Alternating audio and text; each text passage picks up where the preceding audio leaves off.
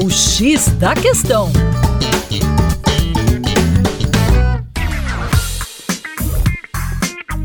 Olá, ouvinte Band News, como vai? Tudo bem por aí? Com você, o Juninho Lopes, aqui do Coletivo de Professores do Terra Negra, hoje para bater um papo sobre os bancos islâmicos. Os bancos islâmicos não cobram juros e isso causa estranheza aos bancos ocidentais, à medida que um banco supostamente só geraria riqueza por meio dos juros cobrados de seus clientes.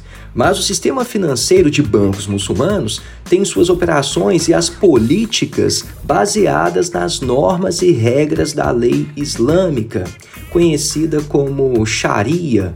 Um dos princípios fundamentais, inclusive, é a proibição do pagamento ou recebimento de juros. Agora, como que o banco islâmico gera riqueza?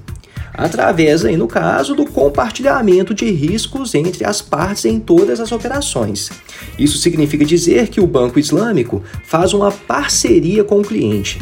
Se um banco emprestar dinheiro a uma empresa, o negócio paga o empréstimo sem juros, mas dá ao banco uma participação em seus lucros. Se a empresa não cumprir com o empréstimo ou não ganhar lucros, né, o banco também não recebe nenhum dinheiro.